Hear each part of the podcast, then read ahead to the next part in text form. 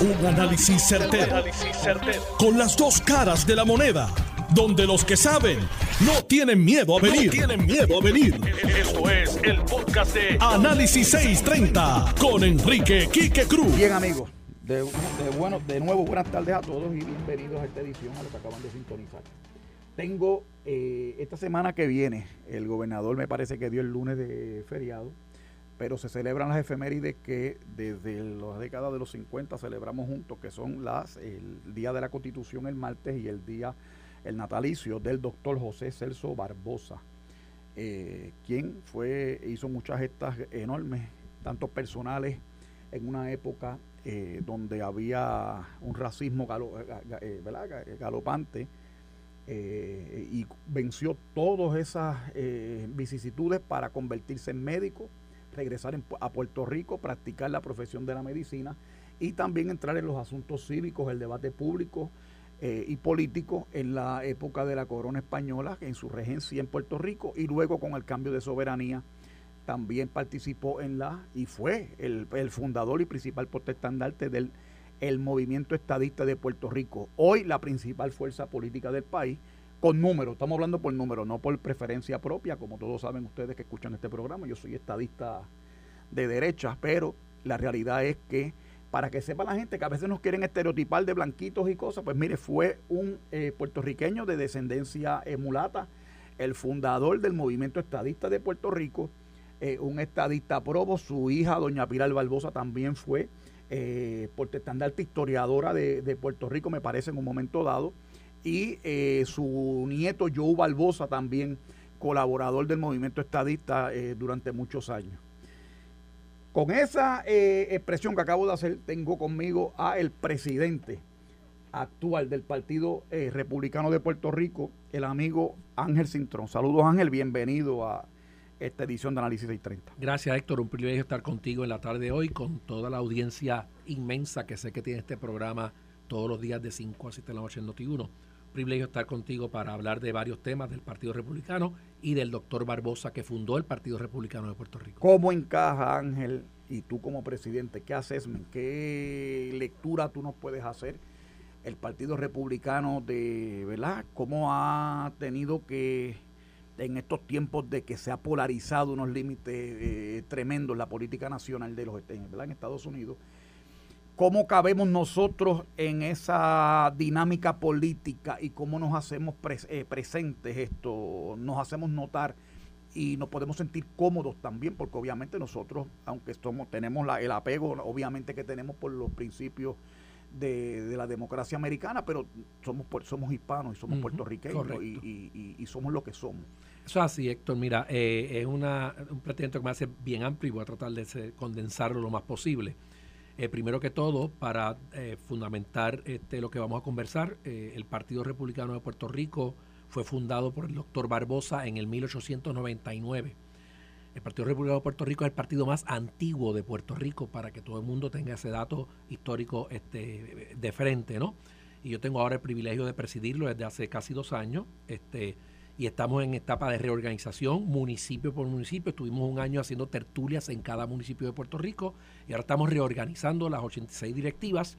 Y el 6, 7 y 8 de octubre de este año vamos a tener la convención del Partido Republicano Estatal, siendo el domingo 8 la asamblea estatal de cada cuatro años que elige la directiva eh, y que es electa por los 1.200 delegados de todo Puerto Rico y a esa convención, a esa asamblea, esperamos recibir la visita de varios congresistas, senadores y posiblemente un par de candidatos a presidente de Estados Unidos también, incluyendo la presidenta nacional del Partido Republicano, Roma McDaniels, eh, que esperamos que estén todos ellos presentes con nosotros.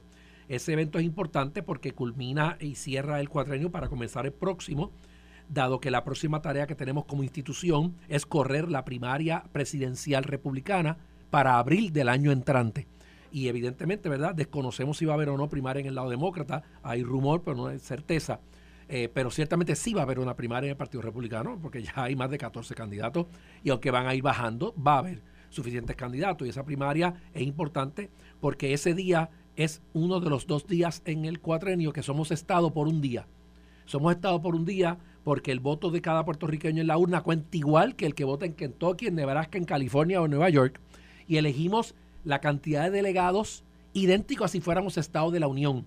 O sea que tenemos más delegados que 24 estados de la Unión que van a la convención del partido a elegir el candidato a presidente de Estados Unidos. Así que ese ejercicio ese día es un ejercicio igualitario en la democracia y en las urnas. Y luego cuando viene la convención nacional del partido, igualmente ese otro día también somos igual que un Estado de la Unión, se nos trata idéntico y tenemos el mismo peso electoral que si fuéramos Estado. Así que esos dos momentos, los que somos estadistas y creemos en la culminación de nuestra ciudadanía, tenemos que este, valorarlos, utilizarlos al máximo y darle el lugar que tiene que salir a votar en esa primaria de abril próximo. Eh, y la convención de ahora, pues es el pivote de la organización. Y sé que se habla y se especula un poco sobre el Partido Republicano en esencia, porque por disposición de ley, tanto el Partido Demócrata como el Partido Republicano de Puerto Rico, no podemos inmiscuirnos en la política local. Estamos impedidos de endosar candidatos o candidaturas a nivel estatal. Solamente podemos trabajar estrictamente con los asuntos de la política a nivel federal, a nivel nacional.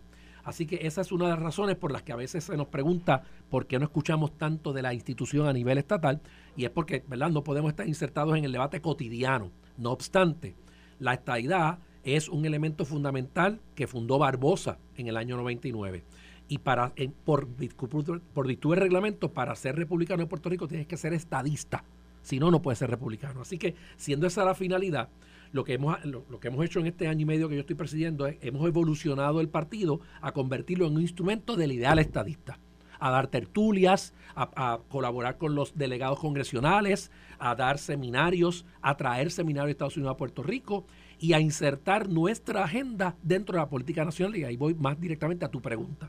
En ese proceso, lo primero es que, por ejemplo, en febrero pasado fue la elección de la directiva nacional del partido. El partido lo componen 168 personas en todos los Estados Unidos, de los cuales tres somos los tres puertorriqueños.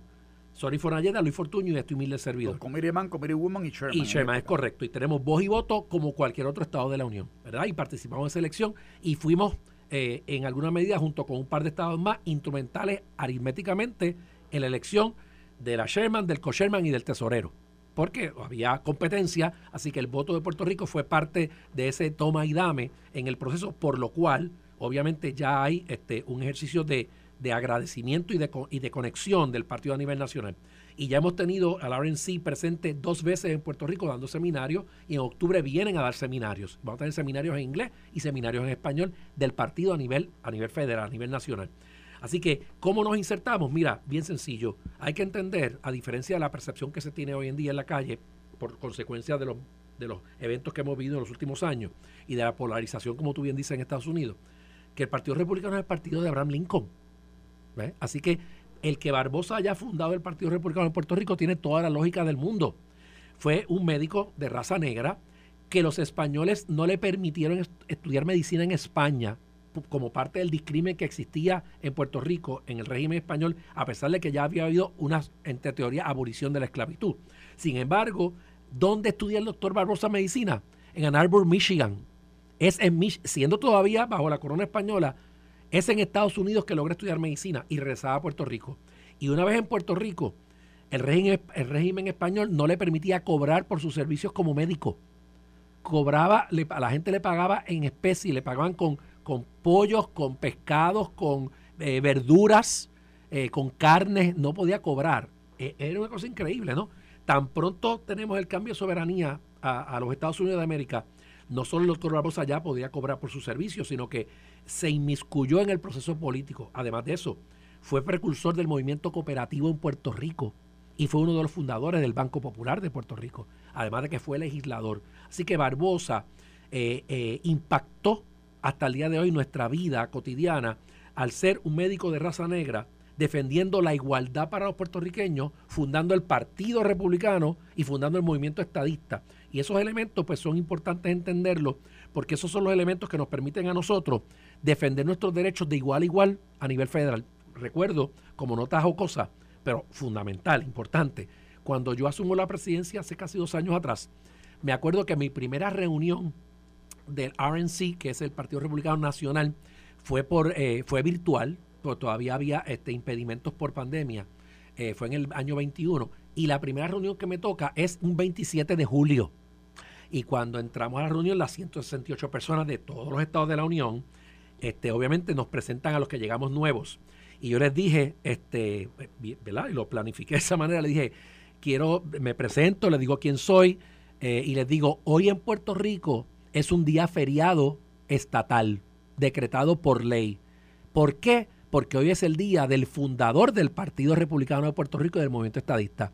Y todos se quedaron en shock, porque muy poco o ninguno podían decir que el fundador del Partido Republicano en su estado tenía un día feriado asignado a, su efeméride. Sin embargo, Puerto Rico reconoce el día del nacimiento de Barbosa, fundador del Partido Republicano. Esos son detalles que mandan un mensaje de que Puerto Rico definitivamente es una jurisdicción que siendo Estado sí va a tener eh, legisladores republicanos. Y te voy a dar un dato objetivo reciente. Eh, tan reciente como el año pasado, en esta discusión y disyuntiva de los que quieren insistir en que los republicanos no nos quieren, y usan el ejemplo de uno en 535, pero no hablan de los centenares que apoyan la estabilidad para Puerto Rico, eh, tanto congresistas como presidentes pasados. El RNC encomendó una encuesta a nivel nacional, porque en Estados Unidos continentales, quiero decir, ya viven 5 millones de puertorriqueños, cuando aquí somos 3.2. Eh, y de esos 5 millones son electores 4 millones, porque tienen más de 18 años, ¿verdad? Porque usted es elector automáticamente, porque es ciudadano americano. En esa encuesta, para sorpresa de todo el mundo, el 43% de los puertorriqueños dijeron ser republicanos y el 31% demócratas a nivel de toda la nación. Así que eso lo que le dijo al Partido Republicano el año pasado fue, oye, ese mito de que Puerto Rico es o sería automáticamente un Estado demócrata es falso, no está fundamentado. ¿Por qué? Porque cultural y sociológicamente somos un pueblo conservador. Y por ser un pueblo conservador de mucha raíz religiosa eh, eh, y de mucho eh, sentido de familia, a pesar de todo el respeto que, que, le debemos a todos los sectores de la sociedad y todo el respeto que debemos a la diversidad. Y yo defiendo la diversidad, que nadie tenga duda de eso. Pero dentro de esa defensa de la diversidad es en dos direcciones. También se defiende mis derechos de mi sentimiento conservador, ¿ve? en igualdad de condiciones. no, no, hay por qué desviar la sociedad o desbalancearla para un lado o para el otro. No hay que escoger es coexistir en una sociedad.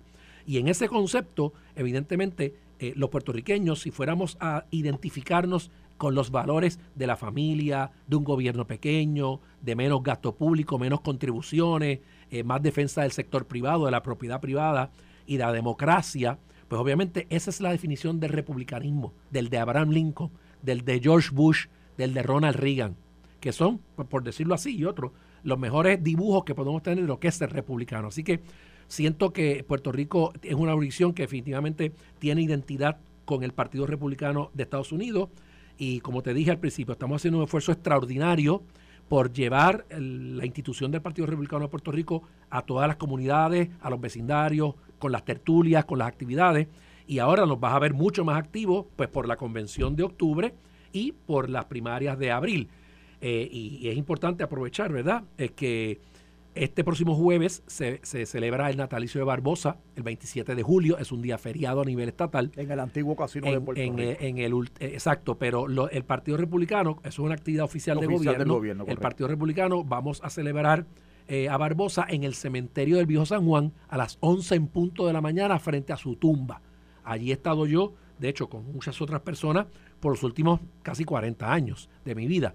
Así que eh, este, este jueves vamos a estar con nuestra ofrenda floral, 11 de la mañana en el cementerio. Todo el mundo está invitado y no tiene que ser republicano para estar allí, porque a pesar de que Barbosa fundó el Partido Republicano, más, más que eso, Barbosa también fundó el movimiento estadista. Así que todos los estadistas, seamos republicanos o sean del compañero Charlie demócrata, están invitados a estar con nosotros en el cementerio a las 11 de la mañana el próximo jueves tengo dos preguntas que estoy seguro que la gente se le está haciendo. Dijiste ahorita que de 535 no podemos hacer un dibujo de uno. Correcto. Que algunas expresiones eh, eh en contra de la estadidad, ¿verdad? dentro del Partido Republicano. Pero los que hemos seguido este proceso y nos conocemos desde hace décadas ya eh, mm. en la brega de distintas batallas que hemos dado, Mitch McConnell, el portavoz del Senado, hizo expresiones en contra de la estadidad. Donald Trump expresidente, el más reciente que hemos tenido, hizo expresiones en contra de la estadidad. Hay una inconformidad. Lo hablaba yo aquí con, con Tommy y con Ronnie el martes. Correcto. Y yo, por ejemplo, que soy, siempre he sido conservador y tú sabes que estuvimos en, el Partido Republicano colaborando y, y, by the way, me hago disponible porque así como critico, creo que hay que meter mano y... Bueno, pues, vine aquí a reclutarte. Pues y cuentas conmigo. Sí. Eh, el, el, el, dibujo de que hay una resistencia, yo creo que la hay. Pero también creo, como tú bien dices, que hay una mala información. O sea, están corriendo con una dinámica que no hay, que hablaba yo con Ronnie y con Tommy porque aquí lo único, el último evento grande que se dio de una participación fue la primaria de Romero Barceló y Hernández Agosti. Correcto. de ese San Benito no nos hemos podido salir o, no nos lo hemos podido sacudir de encima. Porque aparecieron un montón, cientos de miles de demócratas participando y en la primaria republicana aparecieron un número efímero que recuerdo la, la, la expresión de desagrado del senador Bob Dole, no sé, que estoy seguro que lo recuerda, fue candidato a la campaña. Sí eh, porque él decía que lo dejaron solo. Y recuerdo Junior Cruz, que era el que el exalcalde de Guaynabo, que era el que llevaba aquella campaña, y las luchas que hemos tenido que dar luego con Don Luis eh, y el liderato, César Cabrera, que estaba allí, el mismo Freddy Valentín y otras personas más. Hay resistencia más allá de las expresiones de estos mercenarios congresistas muy aliados al Partido Popular, by the way, paradójicamente en Puerto Rico. No, no, no es así, exacto. Si tú miras el resto tanto de la estructura política, y recuerda que en Estados Unidos, distinto a Puerto Rico, el partido está institucionalizado. ¿Qué quiere decir eso? Que los funcionarios electos no son los que corren el partido. El partido lo corren ciudadanos privados como tú y como yo, que voluntariamente donamos gratuitamente nuestro tiempo para correr la institución política en Estados Unidos. Así es como opera. Así que los congresistas y senadores y el presidente no ocupan puestos dentro del Partido Republicano. Vuelvo y repito, el Partido Republicano lo corremos 168 personas de toda la nación. Y somos todos ciudadanos privados y ninguno somos funcionarios electos. eso es importante entenderlo. Y lo segundo es que eh, hay docenas de instancias de congresistas y senadores republicanos apoyando la autodeterminación y la estabilidad para Puerto Rico. Te puedo mencionar a Rick Scott, a Marco Rubio, a María Elvira Salazar, y por ahí seguimos. Jennifer llegó a tener 70 firmas de republicanos para el proyecto de estatus, que era estadidad sí o no. ¿Ok? Y no lo, no lo tuvo para el otro porque ese grupo no cree en el embeleco de la libre asociación y por eso no estaban dispuestos a ir en el proyecto de Nidia Velázquez. Pero te voy a decir más.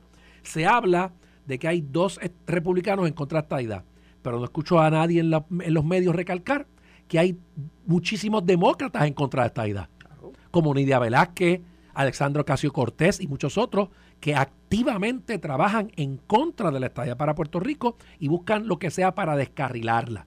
Así que eso también cuenta en esta ecuación. Pero es importante entender lo siguiente para la gente que nos escucha. Ningún territorio de Estados Unidos que se ha convertido en Estado, los 37 territorios posteriores a las, a 13 colonias, exacto, esos estados pasaron por el mismo proceso que estamos pasando nosotros. Unos se tardaron más y otros se tardaron menos.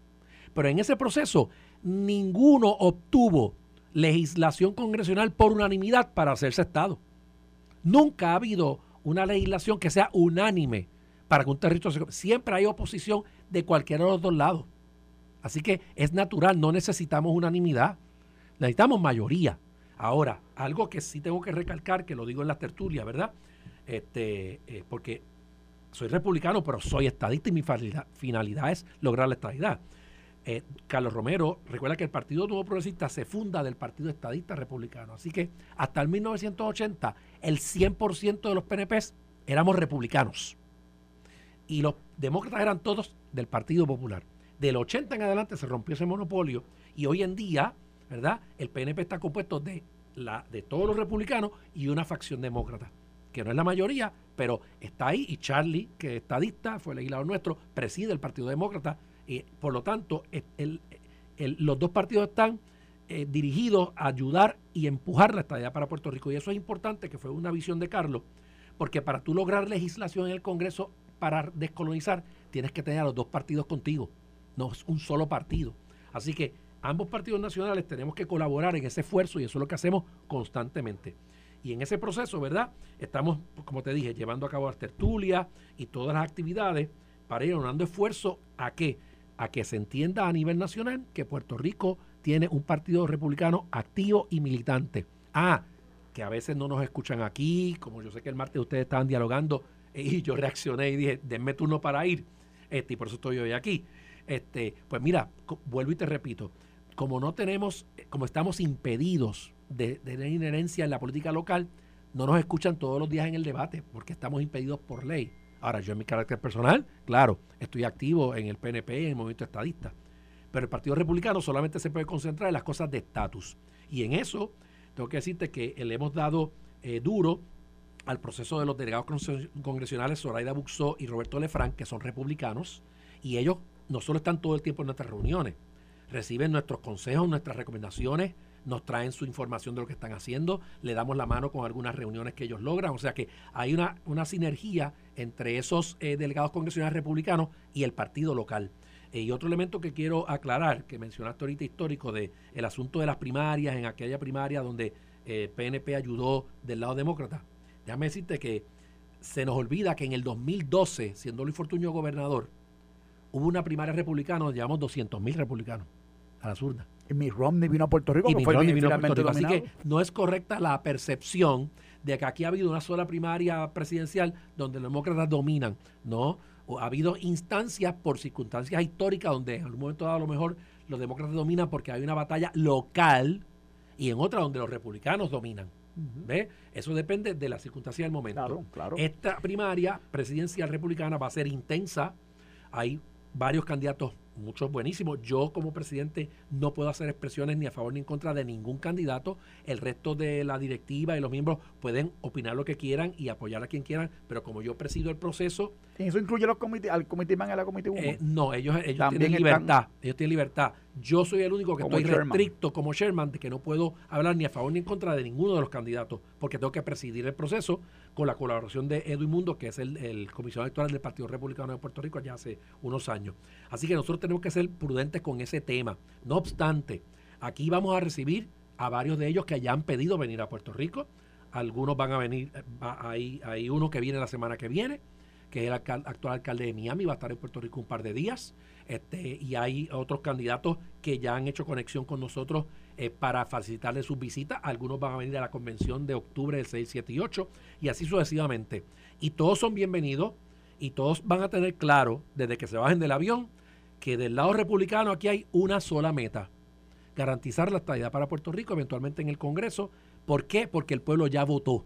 Y no tenemos prueba con ir a volver a votar, a ratificar en un plebiscito federal que en efecto queremos que haya una ley habilitadora para convertirnos en el Estado 51. Pero tú puedes opinar de temas locales sí puedo opinar temas locales, no con el sombrero del Partido Republicano, pero yo soy un ciudadano privado también. Porque mira una de, las, tengo mis opiniones, una de las inquietudes que yo tengo como estadista. El vehículo político electoral para adelantar la causa de la estadidad nuestra a mm. nivel de gobierno estatal es el PNP. Sí, es correcto. Es una sombrilla, yo le llamo una sombrilla. Nosotros, correcto, nosotros eh, hemos perdido mucho electorado porque ciertamente el, el, hablábamos como hablábamos el programa ese del martes para mí el 70-75% de la militancia del PNP es republicana. Es correcto. esa fracción que tú dices está ahí.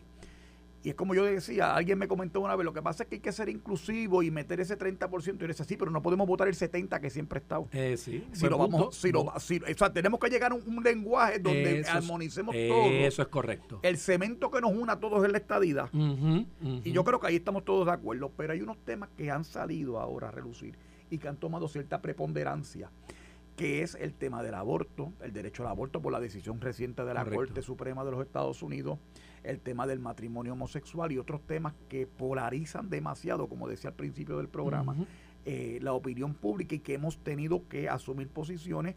Y entonces se ha creado este nuevo grupo de Proyecto Dignidad, que paradójicamente, eh, con el discurso republicano, nos han tumbado bastantes votos. Fíjate la disparidad de votos estadistas versus con, del PNP. Con discurso republicano sin ser republicano. Sin ser republicano porque el, candidato a gobernador es popular y los dos legisladores que tienen en la Asamblea Legislativa son independentistas autodeclarados. Es correcto. Así que, pero eh, vamos a la pausa y entonces retornamos y para que me comente sobre eso. Sí, cómo no. Pausamos y volvemos en breve. Eh, estás escuchando el podcast de Noti1. Análisis 630 con Enrique Quique Cruz. Mis amigos, de regreso aquí a esta edición de hoy viernes 21 de julio de 2023. Les habla Héctor El Marrón Torres, acompañado hoy de Ángel Cintrón. Consígueme a ver si puede, este, mi querido amigo de control, a Juan Zaragoza, eh, para que se nos una a esta conversación. Ángel Cintrón, presidente del Partido Republicano Local.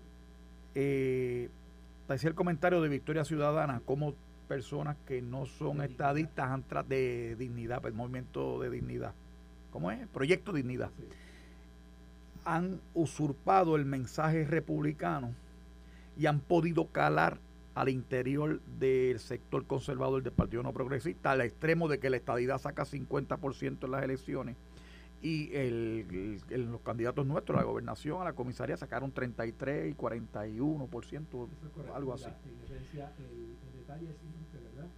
Vuelvo y recalco, el Partido No Progresista, perdona, en esencia, vuelvo y recalco, el Partido No Progresista eh, fue fundado del Partido Estadista Republicano, así que eh, más del 70% de los PNP somos republicanos. Eh, y el PNP siempre ha tenido el balance entre gobernación y comisaría de tener un republicano y un demócrata. Así ha sucedido desde los tiempos de Luis Ferré. Eh, siempre, y los ejemplos todo el mundo los conoce. Así que en ese sentido, en este momento, por ejemplo, pues Pedro Pierluisi es demócrata y Jennifer González es republicana. Cuando Luis Fortuño era gobernador, era republicano y Pedro Pierluisi era demócrata en la comisaría. Este, y cuando Carlos Romero era gobernador, entonces Baltasar era este, comisionado residente, y así sucesivamente. La cuestión es que este, es importante que el PNP comprenda, ¿verdad? Mi partido, nuestro partido, que tiene que tener un balance y una moderación en nuestro discurso público. Y como dije ahorita, tenemos que saber tener espacio para todo el mundo, porque el PNP es una sombrilla que recoge, ¿verdad?, todos los estadistas, aunque tengamos este, tal vez visiones distintas en otros temas sociales o económicos. Los republicanos somos un poco más conservadores o moderados en temas sociales y en temas económicos, los demócratas son un poco más liberales, pero no tenemos por qué eh, entrar en ningún tipo de controversia. Yo creo que, hay que aprender a, a modular el discurso del PNP como un discurso que siempre es, debe haber sido desde que se fundó, que es un partido conservador moderado eso es lo que realmente es el, PNP, que es una sombrilla. Y ahí tenemos que yo creo que afinar el lápiz un poquito más para que nadie se sienta excluido eh, y todo el mundo entienda que todo el que busca la estabilidad para Puerto Rico como finalidad tiene un solo instrumento que es el PNP. No hay otra forma. Y los republicanos son nuestro pedazo y los demócratas hacen su pedazo. Pero la sombrilla del PNP es el instrumento estatal, local, para lograr ese propósito. ¿Y cómo vamos a, qué estrategia podemos establecer entonces?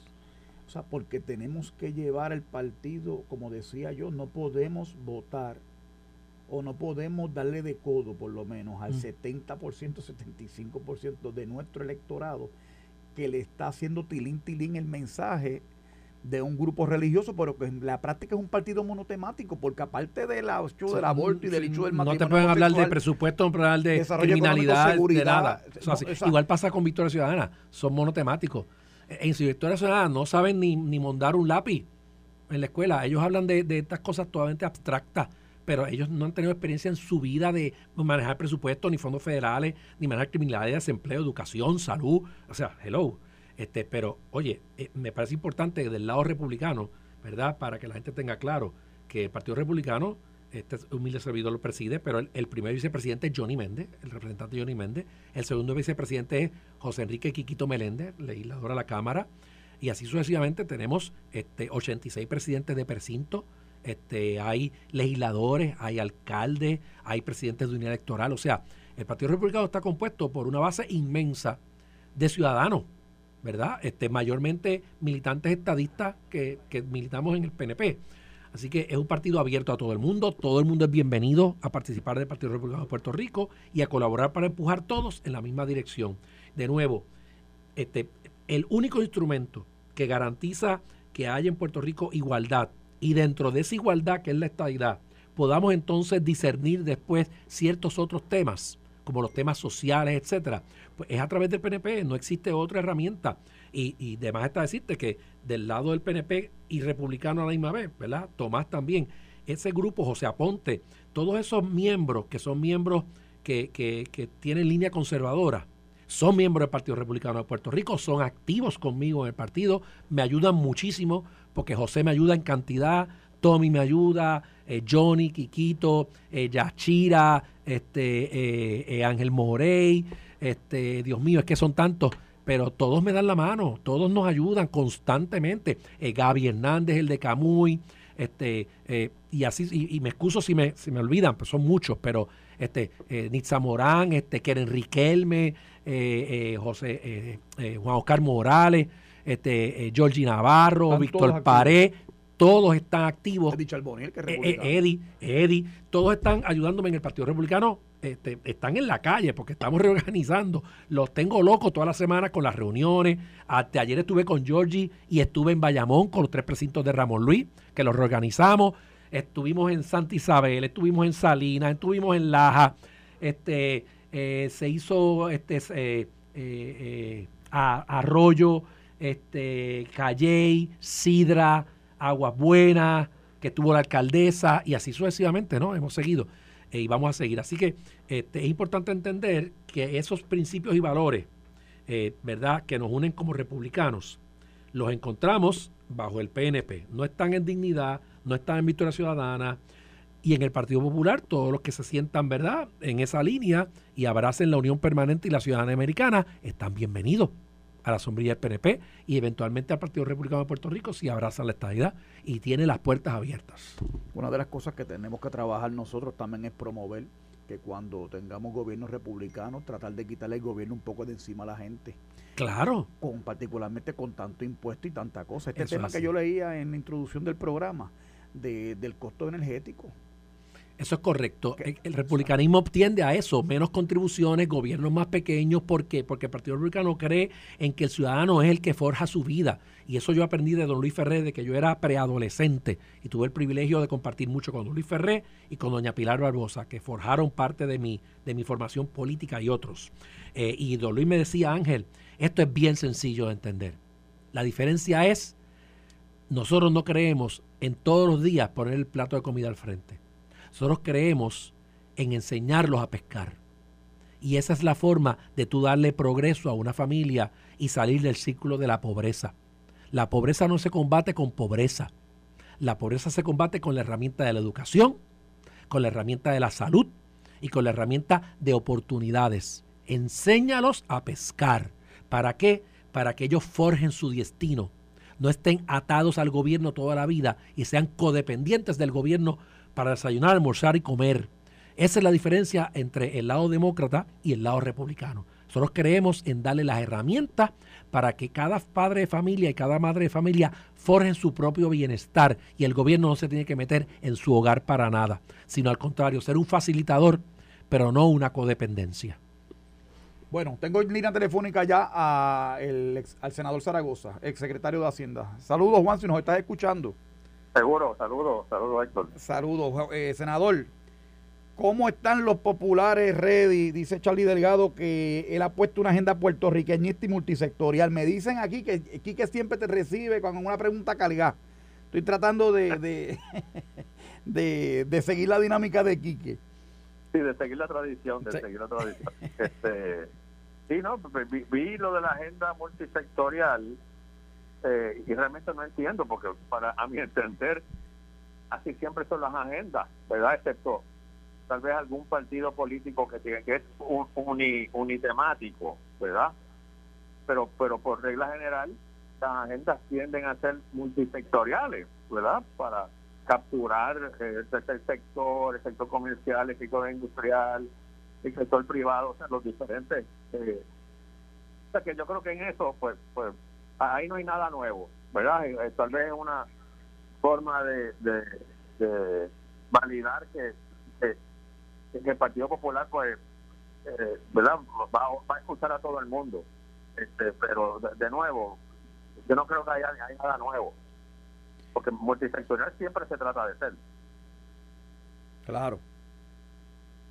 Debe ser así, porque tú tratas como candidato o como partido, uno trata de ser inclusivo y abrir el partido a todo el mundo. O sea, eso... Por eso yo planteaba al inicio del programa qué va a traer de nuevo este, este, esta candidatura de Charlie en el 2024 que no haya traído en el 2020. Sí, él tiene, pues, pues los candidatos reincidentes pues tienen que... Eh, eh, es que yo me imagino que también todo, todo depende del proceso de análisis de él y de su equipo de trabajo en, términos de si ellos entienden, como tú dices, que tienen que traer algo nuevo o, o, su derrota se debió a otros factores, ¿verdad? Y pueden este eh, mantenerse con, con, con la agenda y con las ideas que tenían anteriormente. Lo que pasa es que también, oye, el, mundo cambia en, eh, cambia rápido, ¿verdad? Y, y, los hijos de país cambian constantemente y eso requiere que uno refresque las ideas y refresque los planteamientos, ¿verdad? Eh, eh, hace tres, cuatro años, pues los hijos calientes en el país eran unos, hoy son otros, eh, la sociedad evoluciona,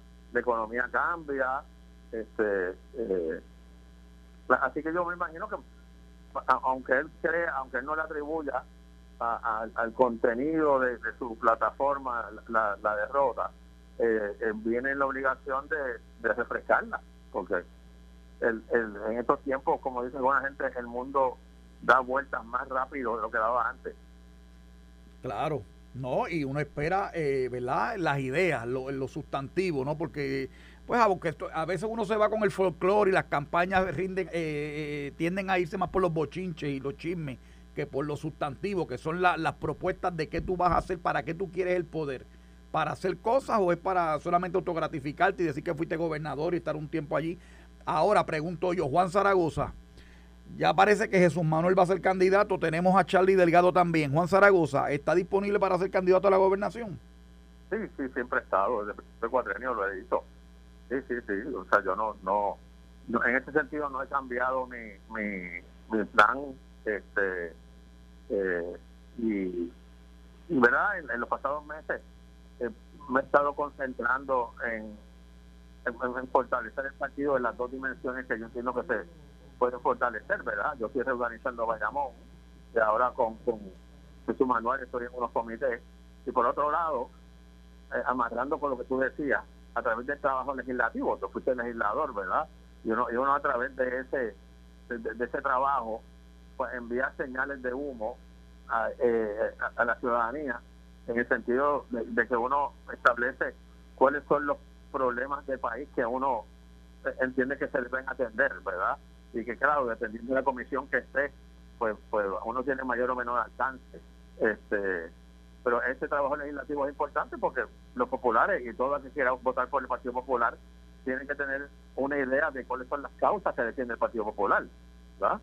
Este, no, no, todo, todo no se resuelve reorganizando el partido y, y, yendo por los por los pueblos y, estableciendo verdad la, la la, estructura política y electoral, eso es importante, pero en algún momento eh, eh, eh, nuestra gente tiene que estar preparada para poder contestar la pregunta clave, es porque usted es popular, ¿verdad? Ah, pues yo soy popular porque Partido Popular defiende A, B y C. Este, y, y, eso, por una forma que yo tengo desde la Comisión de Hacienda en el Senado, pues, pues pues radicando unos proyectos, defendiendo unas partidas en el presupuesto, tú sabes, la universidad, otra serie de cosas, para que la gente sepa, eh, a pesar de que uno es uno solamente, ¿verdad?, en la legislatura, eh, eh, y, también llevando un mensaje desde el punto de vista mío como candidato de cuáles son mis prioridades y cuáles son los, los asuntos que yo entiendo que son que son importantes. Claro. Y más y ahora con el problema que tenemos, el problema de la infraestructura eléctrica, el problema ahora mismo con el, sueldo de los policías. Se han podido atender algunos, algunas personas en el servicio público. Ayer creo que se coordinó ya y se cuadró con la Junta de Supervisión Fiscal el aumento a los empleados de la rama judicial. Está supeditado el de los jueces a unas discusiones más adelante en el mes de agosto. Eh, eh, ahora mismo también el negociador de energía va, a investigar eh, la, facturación estimada a los comercios, que parece que cada vez más, más arriba y con la importancia que tiene eso, como tú decías ahorita, para promover el comercio, la industria. O sea, nosotros, el pueblo de Puerto Rico, lo que espera es eso, que el liderato político haga unas propuestas sustantivas para ver cómo este país lo echamos para adelante. Sí, Héctor, y yo no sé a ti, a mí me pareció interesante lo de la factura estimada, porque el recuerdo que yo tengo es que es un problema de décadas. No solamente en el sector comercial, sino en el sector individual. Claro, como residencial. Que, que, estaban tres años recibiendo la factura estimada y en un momento recibían un regalito de Santa Claus con una factura de miles de pesos. Eso es así. Y, Eso es y Después era, y después era cuesta arriba que te atendieran allí en energía eléctrica, que te dieran un plan de pago, porque te, estaban tres años facturándote 80 pesos, de momento te enviaban una factura por 8 mil pesos. Eso es así. Y, esperaban que tú la... Y, hoy sí, hoy en día conozco mucho, conozco un caso en particular, que le ponen, la conectan al poste, la empresa, eh, y por 15 días le facturaron 16 mil pesos de luz. ¿Cuánto? Eh, 16 mil pesos por 15 días. Eh, a rayo. Pidió un proceso de revisión. Yo no sé si tú sabes que para esos procesos te piden que pagues parcialmente también. Pues, pues, pues, pues, logró no tener que pagar eso y le bajó a 600 pesos. Claro. Pero 16 mil. Pero es que parcialmente 16 mil dólares es un montón. Sí, era por 12 días. Entonces, eh, por el mes iba a ser 40 mil pesos y ahora por el mes resulta que son 1.200 pesos. Oye, cualquier comerciante se muere el corazón con Claro, claro. Imagínate que te llegue, que tú abras un negocio, una cafetería, no sé qué, y por 12 días te llega una factura de 16 mil pesos. Claro. Y, entonces, y trata de, ir por los canales ahí en, eh, eh, con esta empresa privatizadora que te muere. Entonces tratamos de hacer que la gente eh, tenga una aspiración de establecer sus propios negocios. Eh, establecemos política pública de apoyo al comerciante local y entonces venimos y los ensalchichamos con el costo de la energía eléctrica. Exactamente. con el costo, cuando te facturan bien. Héctor, olvídate, olvídate cuando te facturan mal, que es más todavía. Es cuando te facturan bien y estás alto, imagínate cuando te facturan estimado. Correcto. Este, Sí, no, no, no. Eh, o sea, aquí siempre nos enfocamos en los negocios nuevos, en los permisos, en las contribuciones que ciertamente están altas, pero en los utilities, agua y luz, eh, es una misión para un negocio nuevo hay las licencias también. Negocios que están ya montados hace un año y no abren porque no tienen una licencia o porque no tienen luz o porque no tienen agua. Eh, o sea que eso va más allá, tú puedes tener todos los permisos, pero los utilities aquí en Puerto Rico, este proceso especialmente para el negocio local, ¿verdad? Que no es la mega empresa que está conectada y tiene todos los bufetes de abogados y todos los demás. Para el de Morovis, ¿verdad? Para el de Manatí, para el de Vega Baja, que se pone, que están inventando y poniendo su negocio, la pasa duro. Eh, Juan, y yo te pregunto, tú que eres senador y fuiste secretario de Hacienda y estás más envuelto en la dinámica eh, diaria del gobierno, la conceptualización aquello de los centros de gestión única. Eso ha tenido el resultado esperado, eso se ha medido, porque ayer hablábamos en este programa que uno de los problemas que hay es que aquí se hacen 25 mil cosas, pero no se supervisan, no se fiscalizan para medir, y, nos referimos específicamente al otorgamiento de los decretos estos de exención contributiva de la ley 60 y la ley 22. Eh, eh, eh, por ejemplo, los centros de gestión única, ¿eso ha servido para algo, para facilitar realmente la incorporación de nuevos negocios a la actividad económica? Sabes que yo no sé porque yo no creo que se haya medido. Aquí, aquí hay una aquí no hay una cultura de medición de resultados. Aquí e, esa cultura no existe. No hay manera de echar esto para adelante así. No, no, no. Como en el sector privado, si yo vendo camisas y las camisas color verde oscura no se venden, pues la próxima orden pues voy a pedir mucho menos de la que hice originalmente, porque tú tienes que medir las cosas. Mira, Héctor, te voy a hacer un cuento. Cuando yo era secretario, yo decidí medir la captación del IBU, ¿verdad? Lógicamente, se cae de la mata. pues yo contraté tres economistas externos para que diseñaran un modelo y entonces cuando me diseñaran el modelo y lo corrieran, entonces que mi gente de asuntos económicos lo corriera, pero ya ellos lo montaron, ¿verdad? Entonces, este grupo de empleados, incluyendo algunos de confianza, se me acercan. Me dicen, mire, secretario, estamos preocupados con esa idea suya de medir la captación del IBU. Y digo, ¿por, qué, les preocupa? Es que me dicen, el gobierno no medimos nada, porque todo lo que usted mida puede ser utilizado en su contra. Pero ahí... Oye, eso, Héctor. O sea, me dijeron, ok, usted va a medir esto y vamos a decir que en el primer trimestre cuando usted no mide da 75% de captación. ¿Y qué usted va a decir en el próximo trimestre si baja 70? Porque bajó 70. Sí, me dice, no, no mida, no mida nada. Porque si lo mide, lo van a poner en su contra. Es mejor no medir. No, eso es un vago. O, es, o es vagancia o es irresponsabilidad temeraria o, un poco de ambas cosas. Porque, porque Juan, ¿cómo tú puedes medir tú mismo tu desempeño si una de las fuentes de recaudo principales del Fondo General desde que se creó el IBU es eso? Si tú no mides la captación. Sí, sí, digo, tú lo, tú lo eh, eh, eh, explicaste magistralmente con el ejemplo de las camisas, ¿verdad? porque en el ámbito comercial todo se mide lo que se vende, lo que no se vende, se puede que no se muere, eh, la, producción de tus vendedores, de tus empleados. Eh, claro, yo como vengo de ese mundo, pues yo estaba acostumbrado a medir cosas, pero todavía me acuerdo claramente de eso, que los empleados me pidieron una reunión para pedirme que no lo hiciera, porque eso se iba en mi contra, y era mejor dejar ese vacío, porque después tenía que rendir cuenta que las cosas bajaban, y yo les explicaba lo que pasa es que estas son herramientas de trabajo. Si baja, pues hay que cambiar el rumbo. Estamos haciendo algo mal. Si sube, pues estamos haciendo las cosas bien. Es una herramienta.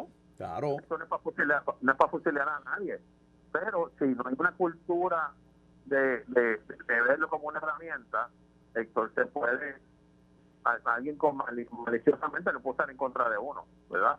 Uno, uno eh, eh, lo que es sentido común, por ejemplo, que tú dices de las camisas, ¿verdad? Pues tú dices, bueno, las camisas rojas no se están vendiendo, las azules, eh, escogí el ejemplo incorrecto. No, no, si las dijiste bien, va, sigue, va bien, va bien, las azules son las que deben. Déjame, déjame, permíteme cambiar los colores, las de cuadritos y las de bolitas. Ok, ok.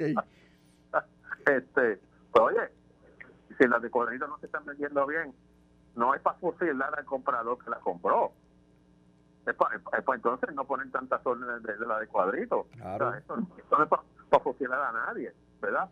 Eh, eh, mira, nosotros en este presupuesto conseguimos, yo llevo ya dos presupuestos con una campaña de la Junta diciéndole que tenemos que mejorar las métricas nacionales, la matriz sumo producto, el, el índice de precios al consumidor, y una serie de cosas que mire el Departamento del Trabajo, que mire la Junta de Planificación, porque tú no puedes ¿verdad?